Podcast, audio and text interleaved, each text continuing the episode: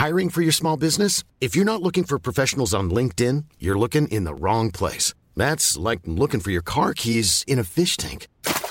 LinkedIn helps you hire professionals you can't find anywhere else, even those who aren't actively searching for a new job but might be open to the perfect role. In a given month, over 70% of LinkedIn users don't even visit other leading job sites. So start looking in the right place. With LinkedIn, you can hire professionals like a professional. Post your free job on linkedin.com slash people today.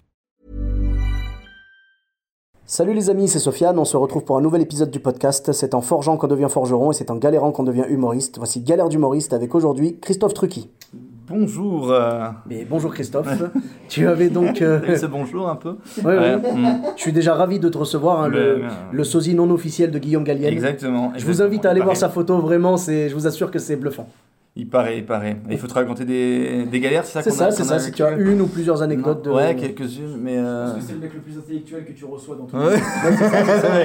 je me sens complètement. Ah euh, bah parce oui, que je, totalement, je totalement. m'appelais. Euh, non, mais je vais te raconter une anecdote justement en, parlant d'intellectuel avec. euh, Je peux te vous voyer, hein, si, euh, ouais, tu, tu, tu peux me vous voyez. tu Donc peux euh, merci d'avoir accepté mon invitation, vous êtes le bienvenu.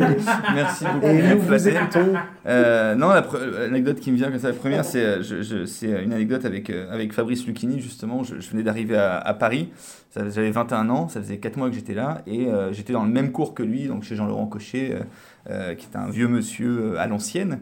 Et, euh, et, euh, et je savais que Fabrice Lucchini, qui était mon idole à cette époque-là, qui, qui, faisait euh, son spectacle un peu en off, parce qu'il testait en fait son spectacle, il testait un peu ce, ses vannes dans, dans le 19e à la Villette, et ça s'est su dans le quartier, donc au fur et à mesure, les gens venaient, ils se retrouvaient avec 100 personnes par soir.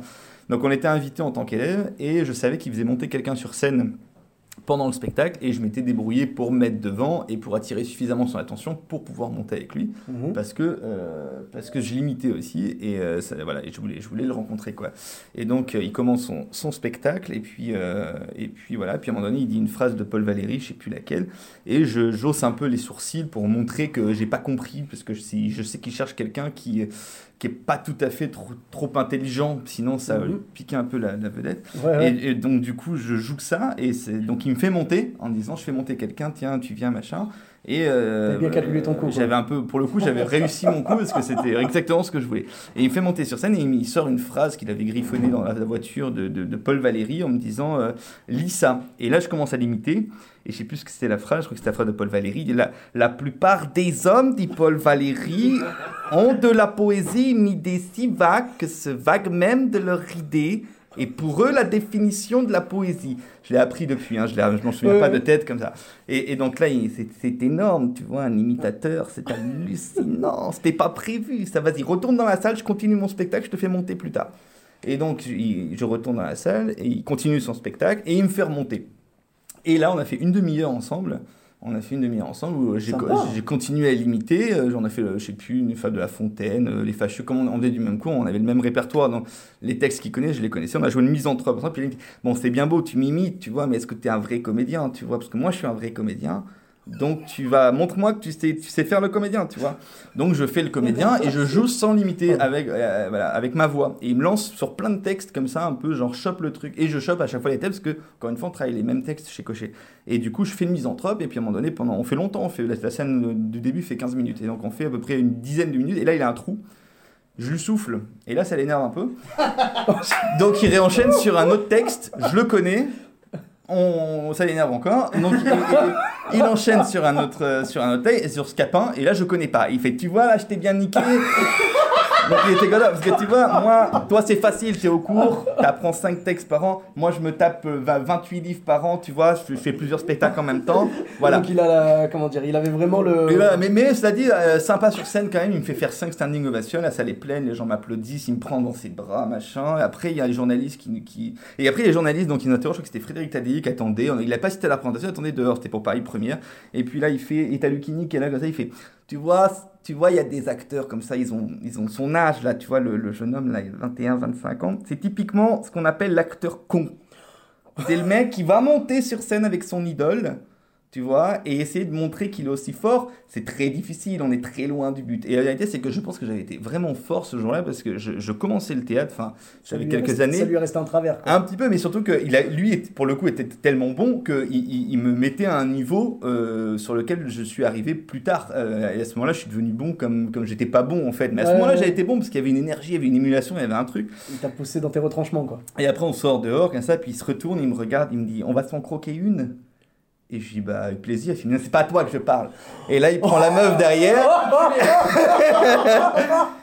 Et on va s'en croquer une, la meuf dit oui, et il s'en va, quoi. Mais bon, voilà, je, Oh. je raconte ça, c'est un peu. Mais ça dit, j'étais hyper content parce que, bon, euh, il, est, il est comme ça, on le sait un petit peu. Mais euh, voilà, j'étais content, j'avais joué avec mon, mon, mon idole à ce moment-là, euh, on avait tenu une demi-heure, voilà, c'était super, quoi. Et voilà, puis après, ben après il, a, il a appelé mon prof, il lui a raconté, donc c'est comme ça, ça a marqué. Donc ça a été ouais, Et il a plus fait monter, c'est ce qu'on m'a dit, parce que j'ai des amis qui ont été le voir les jours suivants, il a plus fait monter de gens pendant, je crois, six, six semaines, et tous les jours il parlait de moi. Et une fois j'étais un, un- un fou furieux qui était monté sur scène, une fois j'étais un génie, une fois j'étais un dépressif, donc voilà, c'était jamais pareil, mais en tout cas il parlait de moi, il faisait plus monter sur scène personne pendant six semaines, je crois. Donc j'étais assez content quand Punaise, même. on tient le mec, on tient le mec qui a perturbé Fabrice. Oui, c'est ça. Mais c'est ouf. C'est ça, non mais c'était génial, ça faisait bravo, 4 mois que j'étais à Paris, j'arrivais, j'étais en plein kiff. J'ai Ah appelé ouais. toute ma famille, dire ouais, voilà ce qui s'est Franchement, passé. c'est c'est vraiment dingue quoi. Voilà. Mon anecdote, j'en ai d'autres, hein, mais. euh, Excellent. Euh, non, non, je sais pas, une autre, une autre anecdote, c'était quoi On jouait au texte, s'appelait un petit texte qui s'appelait Le Lieu, qui était Oui, un le théâtre lieu, de, de sûr, 50 t'as- places. On a démarré lieu, en c'est- 2009. c'est connu, ouais. On était un trio et puis on, a- on faisait, un- on démarrait, c'était la première année, on faisait pas mal de, de monde, on arrivait à faire nos 40, 50 personnes tous les jours, on était au chapeau, on testait le spectacle, ça marchait bien.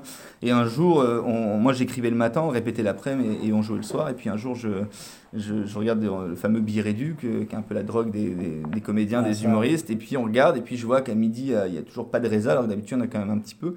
13h, 14h, 15h, pas de résa. Et euh, je me dis, bon, euh, je pense que c'est mort, on jouera pas, on joue à 21h30. Et puis du coup, je, je, bah, je commence à ouvrir une bouteille de vin. Je bois jamais d'alcool avant, avant de jouer, mais je me dis, on ne jouera pas. Tu vois. Puis en même temps, on apprend quand même le texte qu'on était censé jouer le soir, parce qu'on se donne bonne conscience. Et on boit une bouteille de vin, puis on en boit une deuxième, puis on en boit une troisième. Et, euh, et on ouvre le, on voit 18h, toujours pas de résa. J'appelle le théâtre pas de résa. Et puis là, j'ouvre une bouteille de Jack Daniels, et puis on, on la boit aux trois quarts. Et il est 20h30, j'habite pas loin du théâtre dans le 9e, et on dit on y va. On y va en titubant avec la bouteille de vin à la main, complètement bourré, les dents noires d'alcool. Euh, je vérifie une dernière fois, personne. Et là, j'arrive devant le théâtre, et là, il y a la queue.